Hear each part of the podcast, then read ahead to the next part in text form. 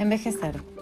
Envejecer no ha recibido la misma consideración a lo largo de nuestra historia. Cada época ha marcado un antes y un después en la forma de asumir el envejecimiento. En nuestra sociedad occidental se han producido grandes cambios y la percepción sobre el envejecimiento ha variado según cada época. Existen numerosas variables de tipo cultural, social, económico, político, biológico, psicológico e institucional que influyen en el concepto y en la consideración de lo que supone ser anciano, y que puede otorgar una valoración más o menos positiva. A lo largo de la historia tampoco ha sido lo mismo envejecer para hombres que para mujeres, y hago alguna mención de ello sin olvidar que apenas existen referencias acerca de la mujer anciana a lo largo de la historia en las distintas civilizaciones. La mujer, en especial la anciana, ha sido excluida y relegada a un segundo plano, asumiendo básicamente un papel destacado en el ámbito doméstico y familiar. Pero ¿sabías que en la prehistoria a quienes habían llegado a los 30 años se los relacionaba con algún evento divino y sobrenatural? Eran consideradas personas de gran sabiduría, transmisoras de conocimiento, esencial para la supervivencia del grupo. A los afortunados que habían sobrevivido a la dureza de la prehistoria se les asignaba funciones concretas, solían ser chamanes y brujos y acostumbraban a ocupar los lugares más altos en la jerarquía social, y eran referentes para los más jóvenes. Se desprende que en esta época el ser viejo gozaba de una consideración de prestigio y gran poder e influencia. Llega la vejez como un castigo. En la Grecia antigua se sentaron las bases de nuestra sociedad occidental y es aquí donde se empieza a deteriorar el concepto de vejez, aunque podemos encontrar distintas valoraciones. Los griegos fueron los grandes impulsores de la perfección, del culto al cuerpo y la belleza, el giro del mito al logo y la visión naturalista, la vejez y la muerte, por lo tanto, empiezan a ser temidas y son consideradas un castigo que impone la vida. Pese a esto, seguía existiendo un concepto positivo del anciano como transmisor de sabiduría. Llega el peor momento, el renacimiento. Este puede considerarse la peor etapa para la vejez, debido a que Europa Occidental se sintió atraída por el legado que nos dejó la Grecia antigua y esa influencia quedaba de patente en el arte y en las letras, en lo que los valores que imperaban eran la juventud, la belleza y la perfección, y por contra el rechazo a la fealdad, la imperfección y naturalmente la vejez. A todo esto hay que añadir una recuperación de la población tras la peste, y la juventud vuelve a relegar a un último plano al viejo. Unido a este fenómeno, por primera vez surge la imprenta, y la memoria oral perteneciente a los mayores deja de ser imprescindible. La mujer vieja será representada en el arte de la época con exageradas expresiones de fealdad y arrugas. Llega al mundo moderno y por otro lado, este trajo la transformación del poder político, donde fue delegado al pueblo. Surge el funcionariado y lo que conocemos hoy en día como la jubilación. El trabajo pasa a ser la característica más valorada ante la sociedad y el Estado pasa a ser el responsable de compensar los servicios prestados a la sociedad. Es entonces cuando el cuidado de los ancianos, que hasta entonces correspondía exclusivamente a la familia, pasa a ser también responsabilidad de los poderes públicos.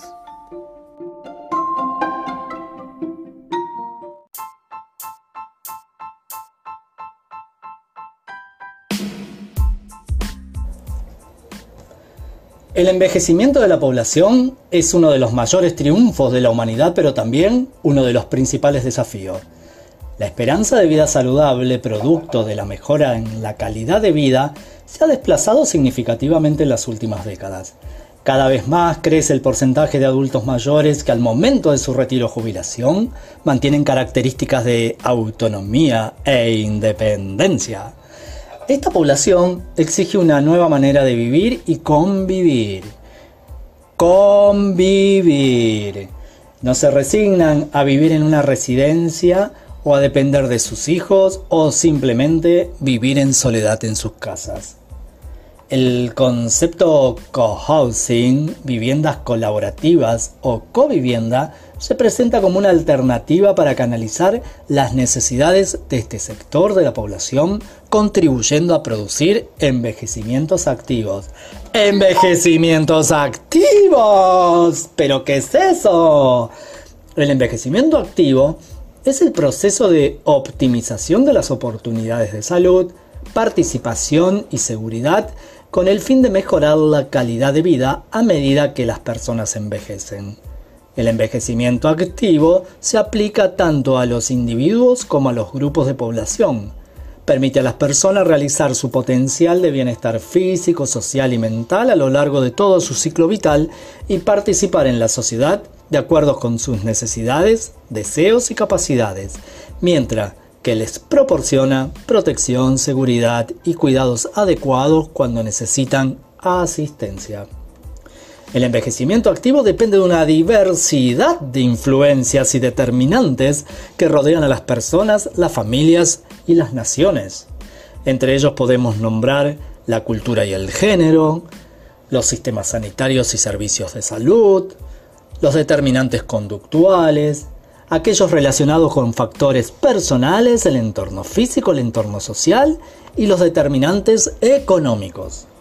Para que esto sea factible, la población que envejece se presenta a una serie de desafíos entre los que podemos nombrar la doble carga de la enfermedad, el mayor riesgo de discapacidad, proporcionar asistencia a las poblaciones que envejecen, la feminización del envejecimiento, la ética y la desigualdad, la economía y la forja de un nuevo paradigma que es el envejecimiento activo.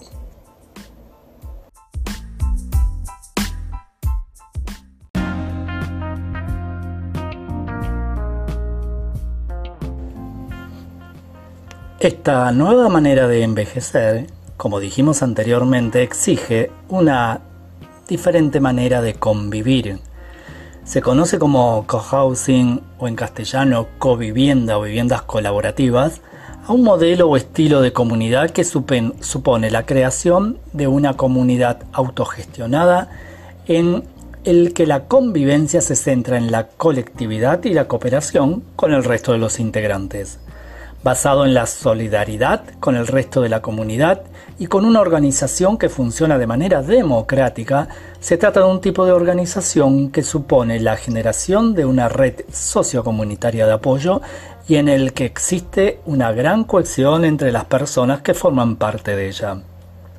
Este tipo de comunidad se configura por lo general alrededor de una o múltiples casas o edificaciones con distintas zonas comunes compartidas donde se realiza vida social y comunitaria.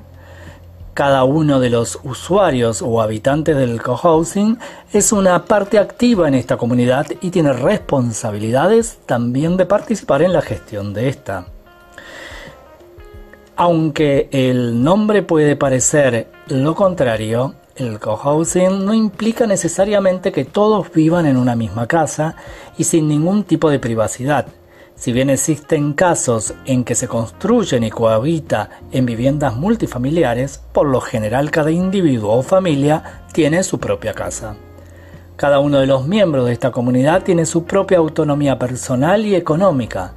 Ahora bien, a veces en este tipo de sociedades el sistema económico puede tender a reducir o eliminar la idea de propiedad privada para favorecer la colectiva, si bien su economía no es compartida. Y el comercio en base al intercambio o truques de servicio se torna el eje de convivencia.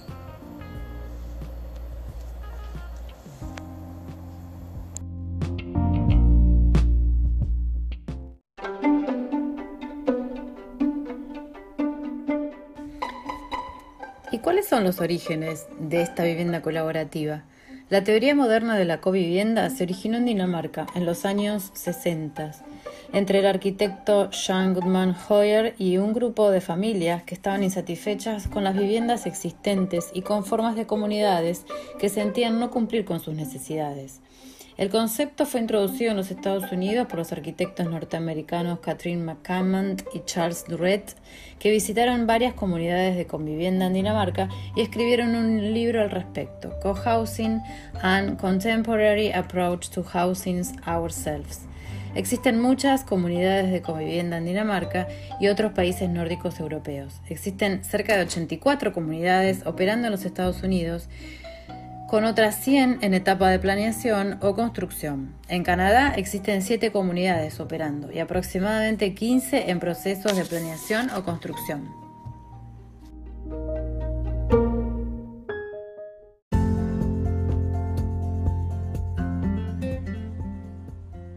¿Cuáles son las principales características del cohousing? Una de las principales bases de un cohousing es que se basa, tal y como hemos visto anteriormente, en la solidaridad y en la búsqueda de una cohesión social y una participación activa en la comunidad. Otra de ellas es la sostenibilidad, ya que se parte de un diseño directamente pensado para la utilización que se va a dotar a cada uno de los espacios. Además de ello, permite dar un uso y devolver vida a zonas poco habitadas o en procesos de abandono. Asimismo, permite recuperar o mantener viva la historia de algunos lugares.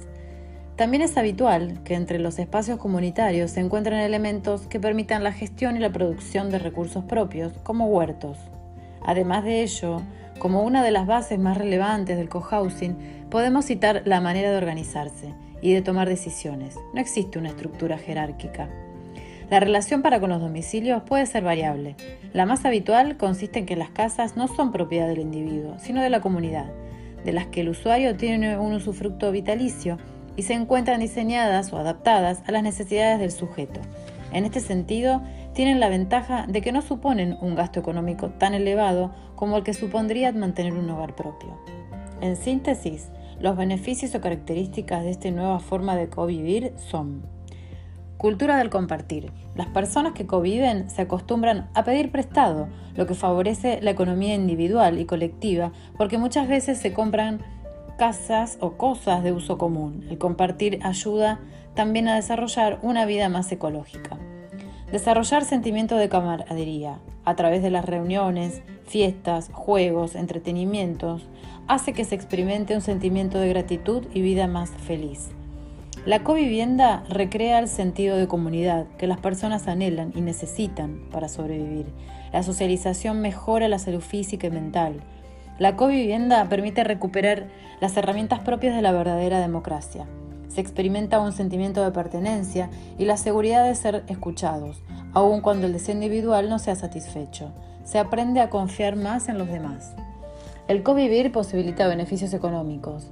Al compartir gastos, Además, el espíritu colaborativo favorece la solución de los problemas. En general, las comunidades organizadas bajo este tipo de sistemas apuntan a una vida más verde. Se respeta la naturaleza a través del uso de materiales de menor impacto ambiental, el reciclado, las huertas orgánicas y otros.